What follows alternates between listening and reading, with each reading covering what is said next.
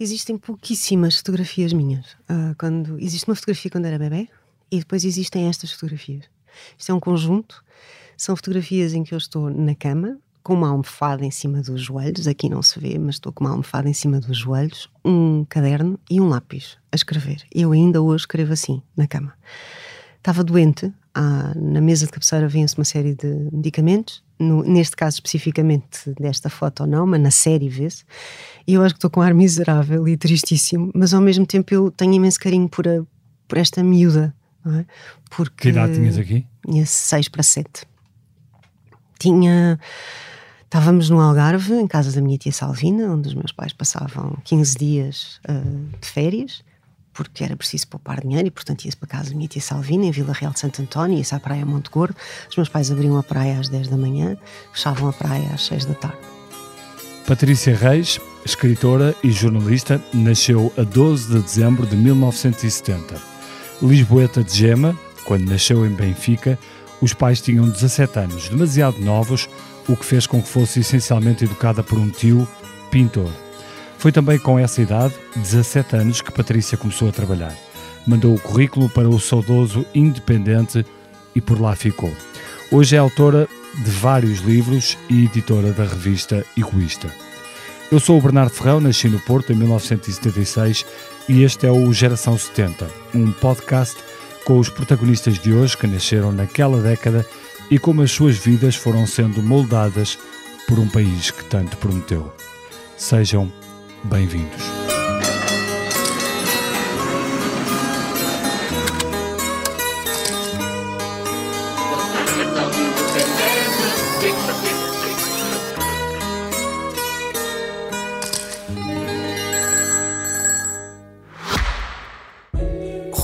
Ao futuro, cada detalhe conta. O Kia EV6 foi criado para o levar mais longe. Uma autonomia elétrica até 528 km. Descubra uma condução imersiva integrada num design inovador e sofisticado à medida da sua inspiração. Kia. Movement that inspires.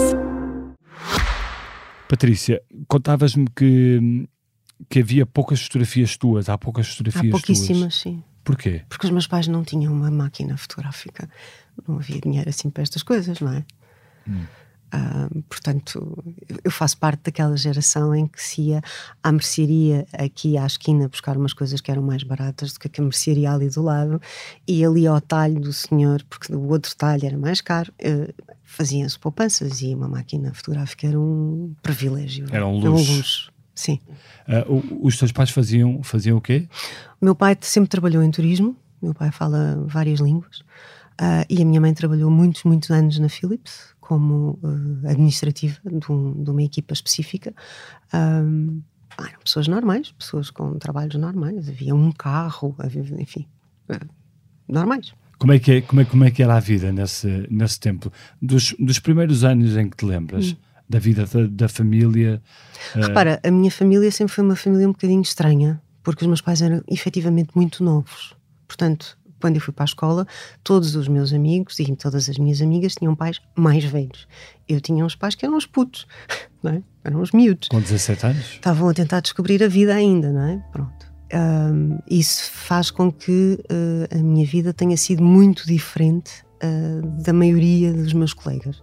Os meus pais ouviam os Genesis aos altos berros e os Pink Floyd e o Keith Jarrett e o Miles Davis. É? Claro. E depois ia para casa dos meus tios avós e ouvia-se a Simone e o Tony de Matos, ou ópera, porque o meu tio só ouvia ópera e música clássica. Portanto, eu vivia aqui num caldo muito estranho de várias gerações um, e acho que uh, fomos sobrevivendo.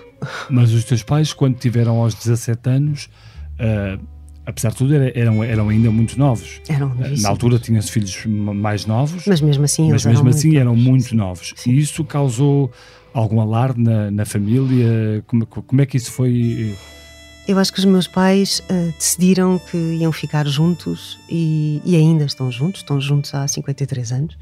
Uh, eu nasci uh, nove meses e 14 dias depois deles terem casado eu acho que se percebeu muito rapidamente que uh, a teimosia e, e, a teimosia sobretudo e a persistência do meu pai não iria não iria ser demovida por moralismos e enfim Também é preciso dizer que o meu avô paterno era muito pouco moralista. Pois. E, portanto, liberdade acima de tudo. E foi o que eles fizeram. Havia muito moralismo nesses tempos. Eu acho que havia bastante moralismo. Na minha família, nem por isso. A minha família, o meu avô paterno divorciou-se, separou-se antes do 25 de Abril, casou com uma senhora que é meio indiana, uh, com quem esteve 56 anos, de quem tem dois filhos. Portanto, tive um segundo casamento, foi um, uma escandaleira desgraçada. Era um homem muito à frente. Um homem muito, muito, muito à frente. Uh, nós sempre tivemos uma mesa de família, nomeadamente no Natal, multirracial. A questão da, da, da etnia, da cor da pele, da raça, foi uma questão que nunca se me pôs. Nunca porque o meu tio Jó casou com uma angolana, o meu tio Zé casou com uma japonesa, enfim, era tudo normal. É? Um, portanto, eu diria que não éramos uma família típica, de alguma forma não éramos uma família Portanto, típica. tu cresceste sempre com muito mundo à tua volta. Sim, sim, sim. Isso, e, isso, isso, isso moldou muito a tua vida. Sim, e o meu tio avô moldou muito a minha vida. Foi quem era? Quem era esse teu avô? Fala-nos um o Meu tio dele. avô uh, era casado com a minha tia avó, irmã da minha avó materna, e era, era um artista, era uma pessoa completamente uh, fora, fora de tudo. Era um pintor, era um. Foi ele que te, que te educou, em parte. Foi ele que me deu tudo aquilo que eu acho essencial para a tua caixa de ferramentas: os livros, a música, as conversas, a capacidade de ter respeito pelo outro, ter capacidade de ouvir o outro. Não é? Hoje em dia é uma coisa muito difícil, porque as pessoas não estão dispostas a ouvir, estão dispostas a ouvir-se, são coisas uhum. diferentes. E eram, eram um tipo excepcional. Mas as minhas tias-avós que viviam lá em casa também eram, à sua maneira, com as suas cozinhas e as suas costuras, e, e, a, e o Tony de Matos e a Simone de Oliveira, claro, também eram à sua maneira. Portanto, era uma riqueza muito grande, percebes? Era tudo muito diferente. A casa dos meus tios, a casa dos meus pais era um mundo de diferença, mas era uma riqueza imensa e eu acho que beneficiei muito com isso. Era um mundo muito, muito uh, sem amarras, uh, mas havia uh, ideologia presente, ideologia política, havia conversas sobre eu isso. Eu lembro-me no dia em que morreu o Sá Carneiro, o meu pai nos ter mandado para a cama e, e eu ter percebido que aquilo era um momento muito importante para ele e que ele estava devastado. Lembro-me perfeitamente disto. E os meus pais sempre votaram mais à direita, eu sempre votei mais à esquerda. Um, enfim, uh, eu também acho que os, as, as, crianças crescem e depois tornam-se adolescentes e depois vivem por oposição, não é? Claro. Como é evidente. Mas sempre sem, sem, sem amarras, na verdade, não é? E sem, e sem juízo de valor. Quer dizer, tu fazes o teu percurso, tu fazes o teu caminho. Uh, havia uma certa liberdade. Eu tive muita liberdade a crescer, de fazer as asneiras todas, não é? Que fiz, é evidente. Estás como? Todas todas aquelas que tu fizeste e mais umas tantas. todas, fiz as asneiras todas que tinha para fazer, não é? O sair à noite, o, o experimentar drogas, o, uh, tudo, fiz as asneiras todas. Claro, tudo o que ajuda tudo. a construir uma personalidade. Estamos nos uma... anos 80, quer dizer, não é? Os gloriosos anos 80. Os gloriosos anos 80. Mas a, a, a vida da Patrícia, uh, portanto, tu, tu, escreveste vários, uh, vários livros.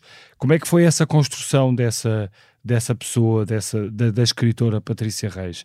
Portanto, tu vi, explicaste, viveste em casa dos teus pais, a, a meias em casa do teu tio, não é? Que te ajudou muito.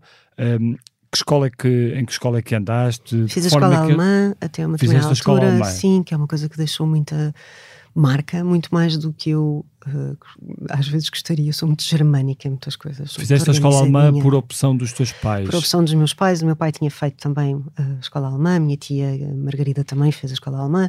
Eu tinha uma tendência, uma habilidade para as línguas. Uh, eu acho que isso tem muito a ver com a tua capacidade de, de musical, é? a tua apetência para as línguas. Eu tinha uma apetência grande para as línguas, ainda hoje tenho, e, e pronto. E a escola alemã é um, é um bicho que fica dentro de ti, a organização. Eh, eu nunca chego, eu nunca chego atrasado. Mas quando, Bernardo, quando eu digo nunca, é hum. nunca. Sim. Nunca chego atrasado. Havia uma coisa na escola alemã que era a Punktlichkeit Woche e era a semana da pontualidade. Eu nunca, nunca poderia chegar atrasada, não, não consigo. Eu acho uma falta de respeito para com os outros. Portanto, como imaginas, apanho grandes secas em Portugal, não é? Sim. Porque toda a gente chega atrasada. Mas Isso para te dizer Mas que. a escola alemã, só voltando um bocadinho à conversa que, que, que, me- que me- falavas há pouco, hum, que, que a vossa vida era uma vida eh, feita também de escola alemã era a escola privada, dita privada, porque a escola alemã não é uma escola privada, é uma escola do Estado alemão, era a mais barata de todas as escolas. É preciso dizer isto. À época, era a mais barata. Se tu qui- quisesse ir para o colégio moderno ou para outro sítio qualquer, era mais caro. É, é engraçado isto, mas é verdade. E além disso, havia uma E série com de um ensino muito acima da média. E com um ensino diferenciado, sim, muito acima da média. E eu acho que isso ficou, ficou em mim. Ah, eu lembro-me de chegar à faculdade e de meter a mão debaixo das pernas, porque a minha vontade era sempre responder e pôr o braço no ar, porque era aquilo que nós estávamos condicionados na escola alemã. E de repente eu percebi isto, é ridículo, eu não posso pôr o braço no ar cada vez que fazem uma pergunta, porque as perguntas na faculdade são retóricas. O professor não quer que tu respondas, quer que fiques sossegadinho só a ouvir. Eu vinha de uma outra, é? vinha de um outra outro cultura. ambiente, um outro, de uma outra cultura, que eu acho que me trouxe coisas muito benéficas do ponto de vista da organização. Ahm, e, mas fica, fica, a escola alemã fica. É incrível, mas é verdade, fica. Hum, começas a escrever com que, com que idade, mais ou menos? Assim que aprendi a escrever. Assim que assim que a escrever. aprendi a escrever. Foi a, a maior ferramenta que alguma vez alguém me poderia ter dado. Foi aprender a escrever e aprender a ler. Eu percebi muito rapidamente que nos livros eu podia sair do sítio. Ah, Queria ir ao espaço. Eu li muita ficção científica ah, a crescer. Ainda hoje leio. Mas querias ir ao espaço, não é? Querias ir ao espaço. Tinhas a Ursula K. Le Guin, tinhas uma série de autores. ah, ah, era, o livro era a possibilidade de tu saíres, era um, era um bilhete de viagem. Querias ir para o século XIX, querias ir eh, conhecer a América. queria- E um- uns livros são isto, não é? Eh, e os livros são cruciais. E pensaste alguma vez que podias viver da escrita? Pensei que tinha que arranjar uma profissão eh, na qual escrevesse, porque tinha que viver daquilo e tinha que fazer aquilo. Era a única coisa que eu sabia que tinha que fazer, era escrever. Foi por isso que me candidatei a este anúncio do Independente, desenhado pelo Jorge Colombo, que dizia: ah, repórteres absolutamente excelentes precisam-se. Fiz provas escritas, entrevista com o Miguel Esteves Cardoso, foi uma coisa séria, aquilo foi um processo de apuramento sério. E eu não era filha de ninguém, não tinha cunhas e não vinha da Católica. Portanto, enfim, Na altura, os meninos da Católica tinham entrada direta, é isso? quase. Ok. Não tinham entrada direta, mas tinham quase.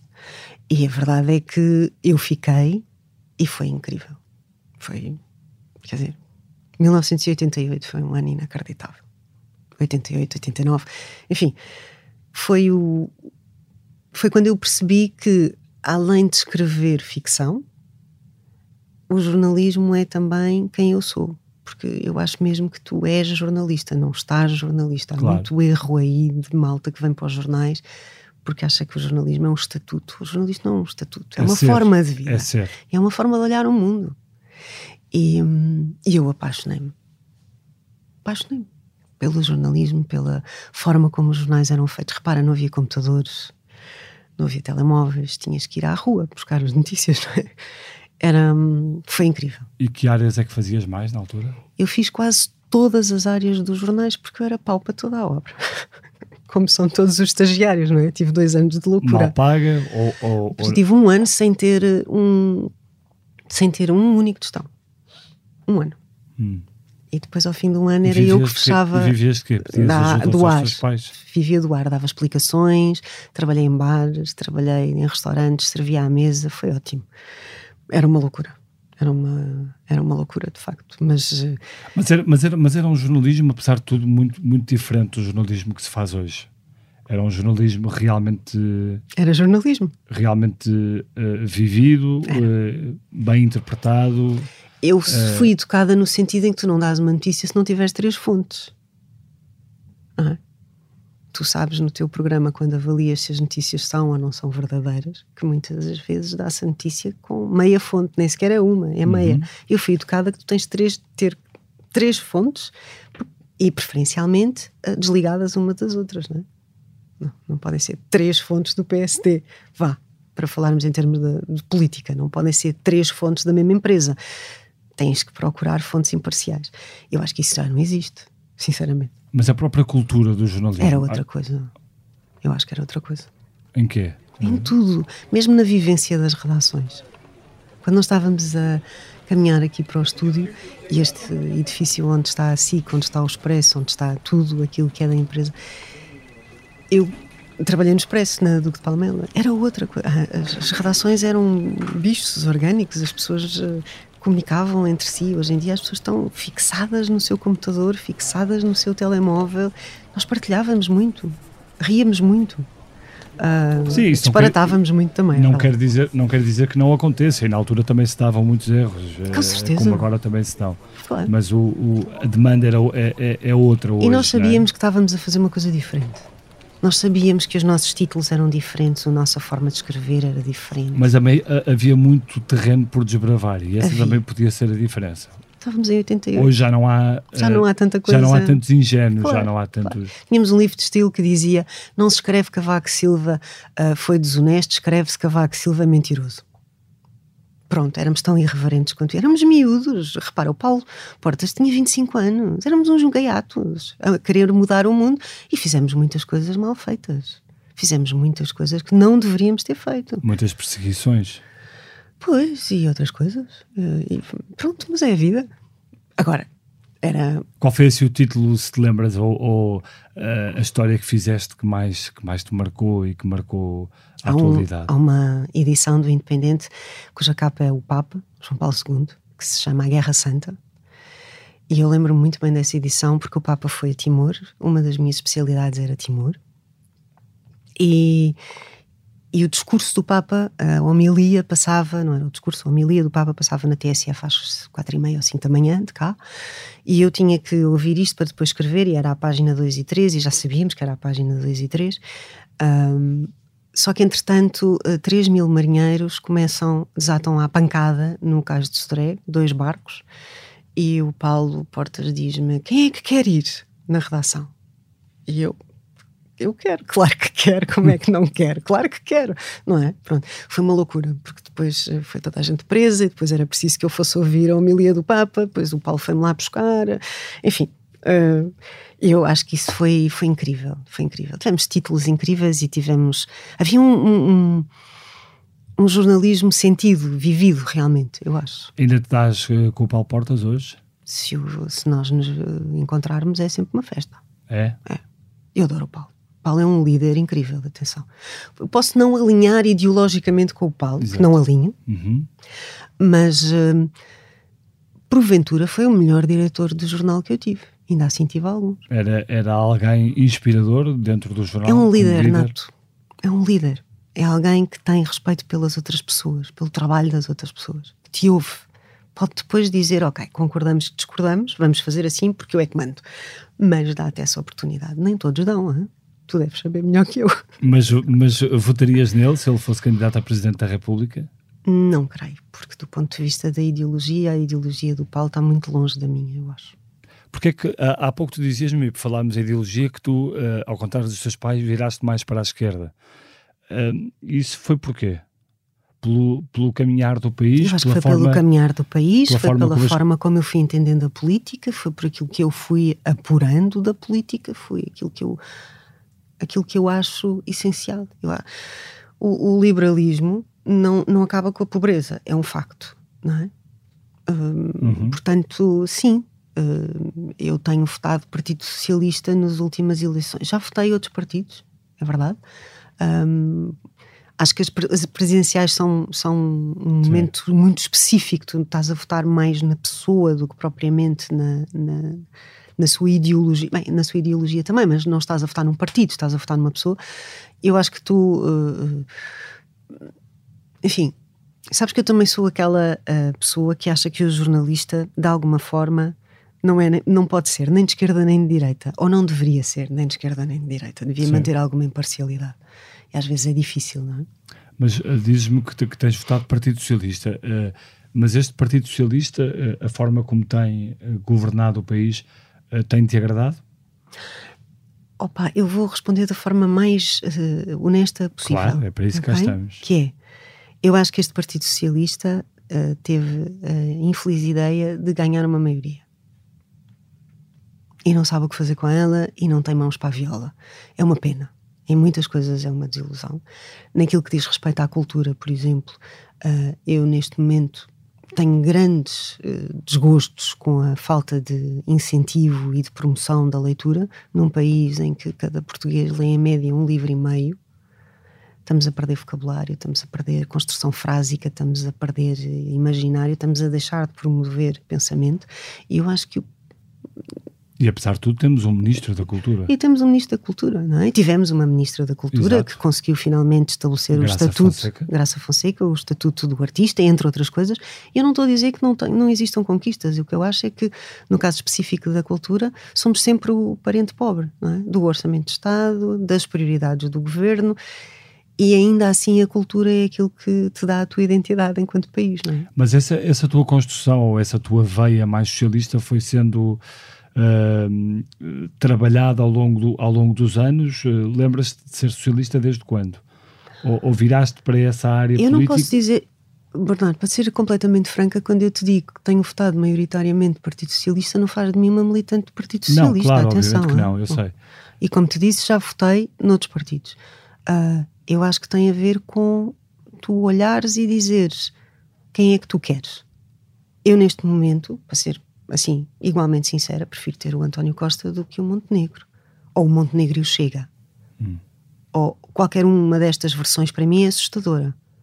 Até porque o meu marido é negro, portanto, como imaginas, este partido, este Chega que nós temos no, com assento parlamentar e que, na minha perspectiva, é, é uma coisa que vai contra a Constituição, pá, é arrepiante para mim. Todo, todo o movimento da extrema-direita na Europa, para mim, é arrepiante. Fiquei muito contente que Espanha se aguenta ali por um fio, vamos ver o que é que acontece, mas uh, uh, entre uma coisa e outra, eu acho que tens que perceber, é, entre uma coisa e outra, do mal aumento. Será perfeito? Nunca nada será perfeito. Nada. Houve algum momento na história do país, uh, destes, destes últimos anos, que te tenha inspirado mais, que tu tenhas percebido, parece-me que estamos no caminho certo, uh, com algum governo, com algum... Hum. Quando, quando o Jorge Sampaio era Presidente da República, nós fizemos o Henrique Caiate, eu e uma série de outras pessoas, todas elas maravilhosas e extraordinários profissionais, os 25 anos do 25 de Abril ou seja, há 25 anos, uhum. Pronto, quase. E, e o Jorge Sampaio é uma figura muito inspiradora. E o que nós fizemos, o que a ideia original do Henrique Caiate era pensar o século. E foi o que nós fizemos, foi pensar o século e como é que chegamos ao 25 de Abril. E o nosso caminho é um caminho incrível. Nós conquistámos coisas incríveis, de facto. Mesmo de 74 para agora, estes 50 anos, uhum conquistamos é enorme. Não chega, mas não vai chegar nunca. Porque lá está, nunca nada é perfeito. Podíamos era ter conquistado mais. Não sei. Acho que nós conquistamos na medida daquilo que nos foi possível conquistar. Ai. Uh, eu, eu, sei que as pessoas gostam muito de pensar que a galinha da vizinha é sempre melhor do que a minha. Não, eu não há, tenho há uma, bem há, essa. Não, há uma questão se é se não, se, não, se não ficámos um bocado parados nos últimos 20 anos. Eu não acho que tenhamos ficado parados nos últimos 20 anos. Do não. ponto de vista da tecnologia, do ponto de vista da ciência, do ponto de vista da academia, uh, da possibilidade de estudos, da possibilidade de, de acesso a. Mas falo do ponto de vista do desenvolvimento económico, por exemplo, que é que está na base de tudo isso. Sim. Um país que cresce economicamente é um país que tem liberdade para apostar em todas essas áreas de uma forma muito mais uh, interessante. Sim, é verdade é verdade. Mas eu acho que mesmo do ponto de vista económico nós vamos andando pelas gotas da chuva, vamos nos safando de alguma maneira. Neste momento temos as contas certinhas. Se o governo fosse de direita era tudo o que contava, eram as contas. O resto não interessava nada. Mas como não é um governo de direita, o que é que interessa que as contas estejam certas? Há uma, há uma pergunta que eu costumo fazer aqui aos convidados do Geração 70, se é de alguma forma se sentem, nesta fase das suas vidas, se sentem eh, desiludidos com o país. Não, de maneira nenhuma. Porquê? Desiludido porquê? A pergunta faço-te a ti. Mas porquê? Há, há, pessoas aqui que já confessaram que, que, estão, que estão desiludidos com o país, que acham que o país podia ter avançado muito mais, que o país podia ter uh, dado ah, mais amor, oportunidades. Eu também podia ter nascido com 1,80m e ser top model.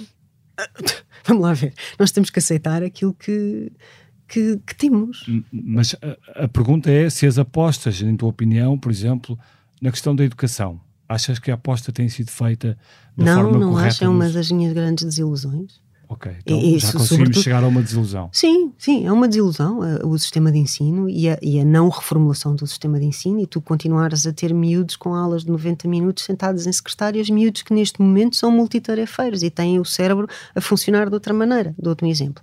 O João está aqui a gravar o podcast connosco, está ao telemóvel e a pensar noutra coisa, e se tiver outro computador ligado, ainda consegue ver outra coisa no computador. O João é o nosso colega que o está João aqui a gravar connosco. É o nosso connosco. colega que está aqui a gravar connosco. E se tiver que tomar nota de qualquer coisa, ainda faz isso tudo. E sem problema nenhum. Esta geração é diferente. Sim. Portanto, 90 minutos sentados numa... multitask... Claro, não faz muito sentido. Estamos a ensinar os miúdos com base, basicamente, nos mesmos programas com os quais eu fui ensinada e tu foste ensinado. Achas isto normal? Achas normal que os miúdos saiam de uma licenciatura, entrem num mestrado e não têm não sabem português? Isto é um problema grave. Não saber a nossa língua, não dominar a nossa língua, é um problema gravíssimo. Isso sim é uma grande desilusão. Tu tens dois filhos, Eu tenho um dois deles filhos. é o Sebastião Bugalho, que toda a gente conhece. Uh, como é que tu impuseste aos teus filhos, ou educaste os teus filhos, retira a palavra impus, uh, educaste os teus filhos nesse sentido da, da educação, do ler, da, da... É muito simples. Eu toda a vida li. Os meus filhos sempre tiveram livros. Eu nunca. Os dois sabiam, o Sebastião e o Henrique, que é o mais novo, ambos sabiam e sabem, ainda hoje, que se quiserem um livro, eu, eu podia recusar tudo, Bernardo. Ténis, hum, Playstations, jogos, sei lá, aquelas coisas todas que eles eventualmente ambicionavam quando eram mais miúdos. Nunca lhes recusei um livro. Eles iam à livraria todas as semanas. Eu li alto para os meus filhos mais de 10 anos, todas hum. as noites. Isso é muito bom. Isto faz uma diferença. Se calhar faz, se calhar é por isso que o Sebastião escreve como escreve e o Henrique escreve como escreve. Se calhar é por isso que eles têm ambos ótimo vocabulário é? e uma boa construção frásica. Porque é mundo porque a literatura dá-te isso, dá-te o mundo. Costumas ver o Sebastião na televisão? Não. Não, eu, não. eu sei que isto enerva muita gente, nomeadamente a minha mãe. Eu peço imensa desculpa, mas o Sebastião sabe, eu leio os textos dele todos, mas eu não, eu não sou fã de televisão. Ok. Mas enerva a tua mãe porquê? Porque a tua mãe acha que, que, que tu devias. Sou mãe dele, sou uma, devia ser uma groupie, não é? Portanto, devia a ser avó, a cheerleader. A avó acha que a mãe devia ser a, a primeira ah, da oh, fila. Está certo. Eh, eu sou a primeira da fila, tenho imenso orgulho. No Sebastião concordamos que discordamos em imensa coisa, mas também tenho muito orgulho no Henrique e concordamos que discordamos em imensa coisa. Eu sou mãe dele. Percebes? Uhum. Sou só mãe dele. Não sou mais do que isto. Ser mãe dele é imenso mas não sou, eu não estou a julgá-lo, não estou a esfiá-lo, não estou a orientá-lo, ele tem a sua cabeça, é um homem, vai fazer 28 anos, quer dizer, é um homem. Ah, e o Henrique a mesma coisa. Portanto, sendo eles, tendo eles uma plataforma comum muito grande, são pessoas completamente diferentes. Ah, e são os dois um bom desafio, devo dizer. Essa relação que tu contavas, uh, tua com os, teus, com os teus filhos, de nunca recusar um livro, uh, a tua relação com os teus pais uh, também passou por aí? Uh, não, tu os livros vêm do meu tio avô. Do teu tio avô? Sim. Do meu tio e do, e do senhor maravilhoso e extraordinário que batia à porta do Circo de Leitores. Lembras disto? Lembro, claro. Com nós comprávamos Circo de Leitores. Não é? e, depois tu ficavas naquela... Era uma grande Agora festa. É era uma festa inacreditável. As pessoas não têm muito bem a noção, não, quem, quem não sabe, não é? As gerações mais novas. É, a festa que era encomendar era um livro e esperar pelo livro. Era incrível. Incrível, era mesmo incrível. E, e o senhor do Leitores, no nosso caso especificamente, entrava e tomava café e ficava à conversa. E pronto, e, e, era maravilhoso. E saber que daqui a duas semanas vou ter aquele livro, caramba, era um. Lá está, não, há, não havia na nossa geração a satisfação imediata. Tu tinhas que esperar. Hoje em dia há satisfação imediata, não é? Sim. Pronto. Nós não tínhamos isso, tínhamos que esperar. Epá, esperar é uma boa coisa, sabes? Gerir. Gerir a expectativa a e a rejeição e a frustração, tudo isso constrói-te enquanto pessoa. É? Essa, essa relação com o teu tio, ele ainda está vivo? Não, não, infelizmente não. Essa relação com o teu tio foi tão especial porquê? Porque ele era um homem incrível. Ele era um homem que tinha acabado de pintar uh, uma sala de branco, a parede de branco, e eu perguntei como é que se desenha um cavalo? E ele enfiou o pincel numa lata de tinta vermelha e desenhou o cavalo numa parede branca que tinha acabado de pintar, com a minha tia histérica aos berros: António, o que é que tu estás a fazer? Era um tipo incrível, era um tipo. Uma vez cortei este dedo, ainda tenho a cicatriz. Ele fez uma cama para o dedo, uma cama do hospital, com uma caixa de fósforos. Era um criativo, percebes? Era um tipo Uhum. pensava fora da caixa.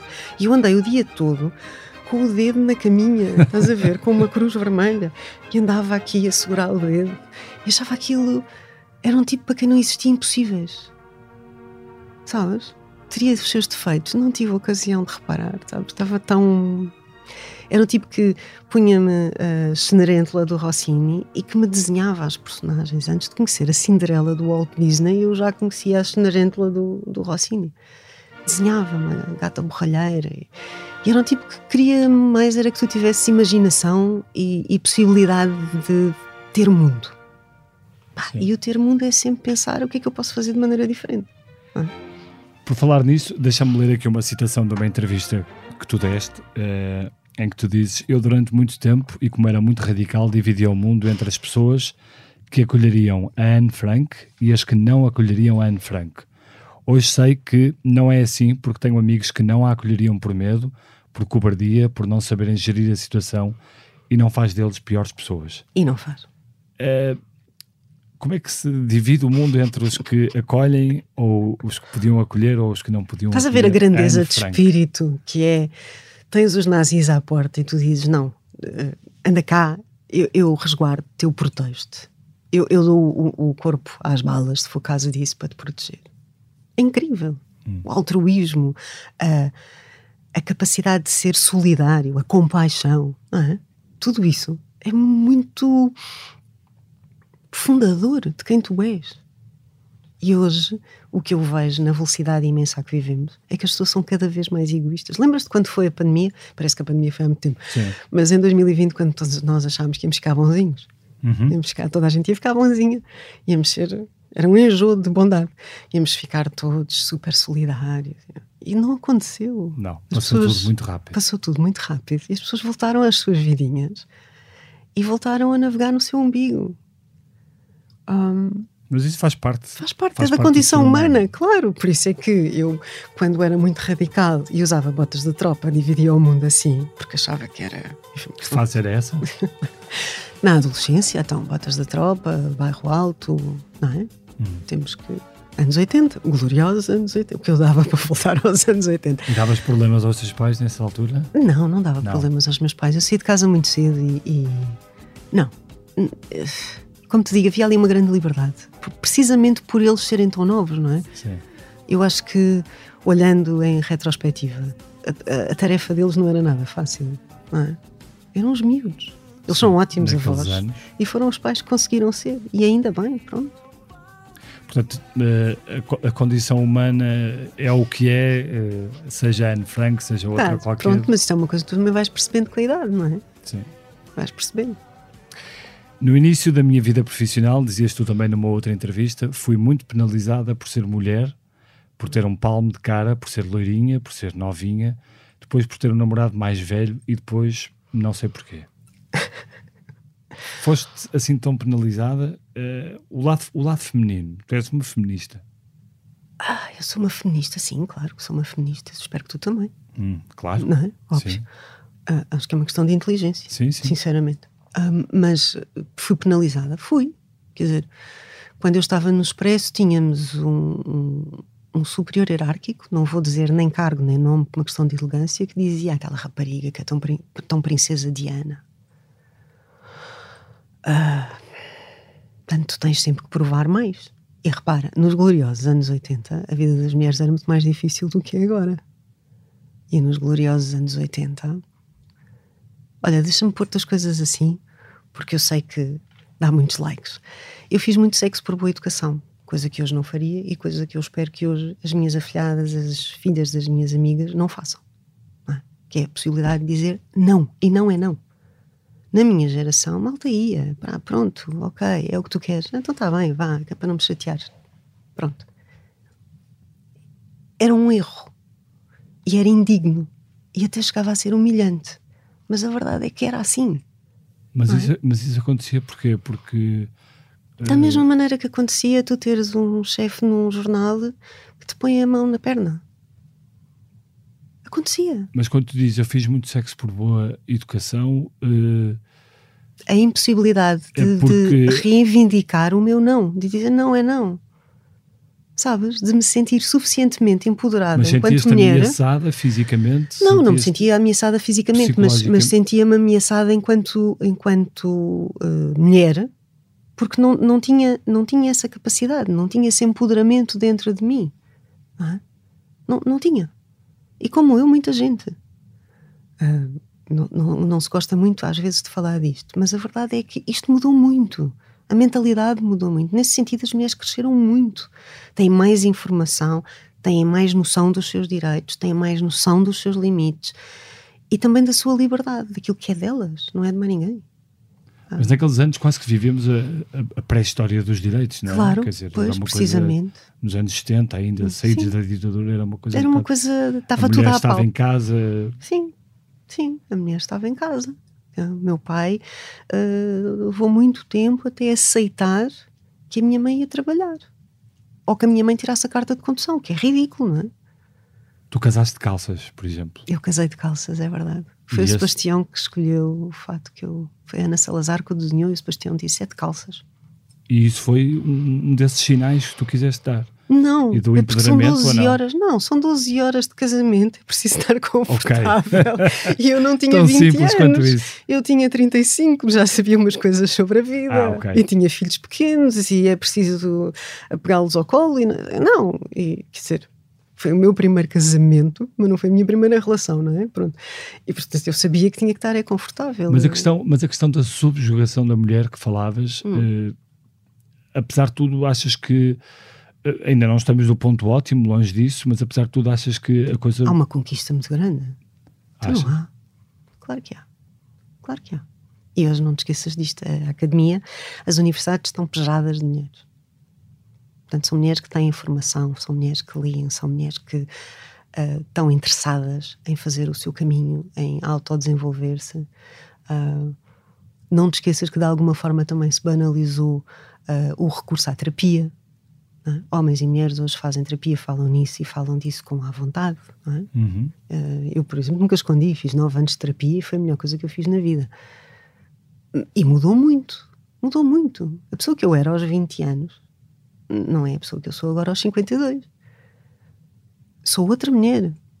sei outras coisas. E, e, e, se calhar, se tivesse que viver o mesmo que vivia aos 20 anos, se calhar hoje teria outra reação. Ah, mas aos 20 anos tu sabes o que sabes, não é? Sim. É uma construção.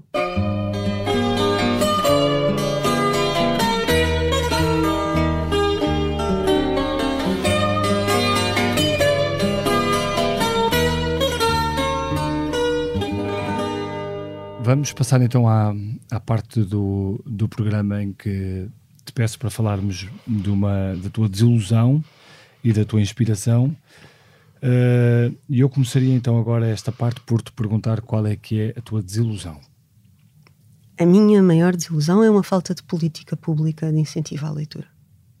É uma enorme desilusão. É uma enorme desilusão as pessoas não perceberem que a leitura nos ajuda a organizar uh, raciocínio que nos ajuda a promover pensamento, que nos ajuda, que nos incomoda, que nos suscita mais perguntas, que nos dá, uh, que nos enriquece do ponto de vista do, do vocabulário, que, que, até, que, promove a imaginação, obviamente, uh, e, e é muito assustador como o português, em média, passa quatro horas ligado às redes sociais e não tem, diz que não tem tempo para ler.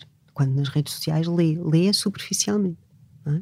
Portanto, esse, esse trabalho tem que ser um trabalho dentro de casa, tem que ser um trabalho da escola, mas tem que ser um precisávamos de uma grande campanha de incentivo à leitura. E eu falo nisto há anos. Precisávamos de um novo Plano Nacional de Leitura? Não, é só um Plano Nacional de Leitura. Não me serve só uma lista. Não, claro. Não é? Quer dizer, para que é que me serve uma lista? Porque não é uma política pública de leitura. Senhores, vamos promover a leitura. Vamos fazer aquilo que se faz na Islândia. Na Islândia, os miúdos leem mas os adultos também leem e os séniores também leem. Há uma promoção. E, e, e, eu não estou a dizer que seja um caminho fácil, mas é possível. E temos exemplos lá fora disso. Portanto, é possível. E nós somos um país com belíssimos escritores. Podíamos não ser, mas somos. Portanto, caramba. Patrícia, chegados aqui, uh, costumo pedir aos nossos convidados uh, qual é que é a música que escolheram e que também, de certa forma, os inspira ou que lhes faz lembrar alguma coisa especial do seu passado. Eu escolhi a Cajuína do Caetano Veloso por duas razões. A primeira é que não há Portugal sem música brasileira. A nossa história da democracia é também esta coisa incrível de termos sido inundados pela música brasileira. Não, é? não, só a música, a literatura, enfim. Mas a música, a música é fundamental. Esta canção do Caetano Veloso pergunta uma coisa que eu acho inspiradora, que é existirmos, a que será que se destina? Muito bem, ficamos com Cajuína, da, da Patrícia Reis. Agradeço-te muito por teres vindo ao Geração 70. Este podcast teve a sonoplastia de João Martins e João Ribeiro, a produção editorial de Mariana Oca Ferreira, a fotografia de Ana Baião, a edição vídeo de Ana Isabel Pinto e Carlos Pais, o grafismo de Paulo Alves e a coordenação de Joana Beleza. Eu sou o Bernardo Ferrão, não perca o próximo episódio. Vê que és um homem lindo e que se acaso assina Do menino infeliz não se nos ilumina Tampouco turva-se a lágrima nordestina Apenas a matéria a vida era tão fina E éramos olharmos-nos intacta retina A cajuína cristalina em Teresina Existirmos, a que será que se destina? Pois quando tu me deste a rosa pequenina, vi que és um homem. Rumo ao futuro, cada detalhe conta. O Kia EV6 foi criado para o levar mais longe, com uma autonomia elétrica até 528 km. Descubra uma condução imersiva integrada num design inovador e sofisticado à medida da sua inspiração. Kia. Movement that inspires.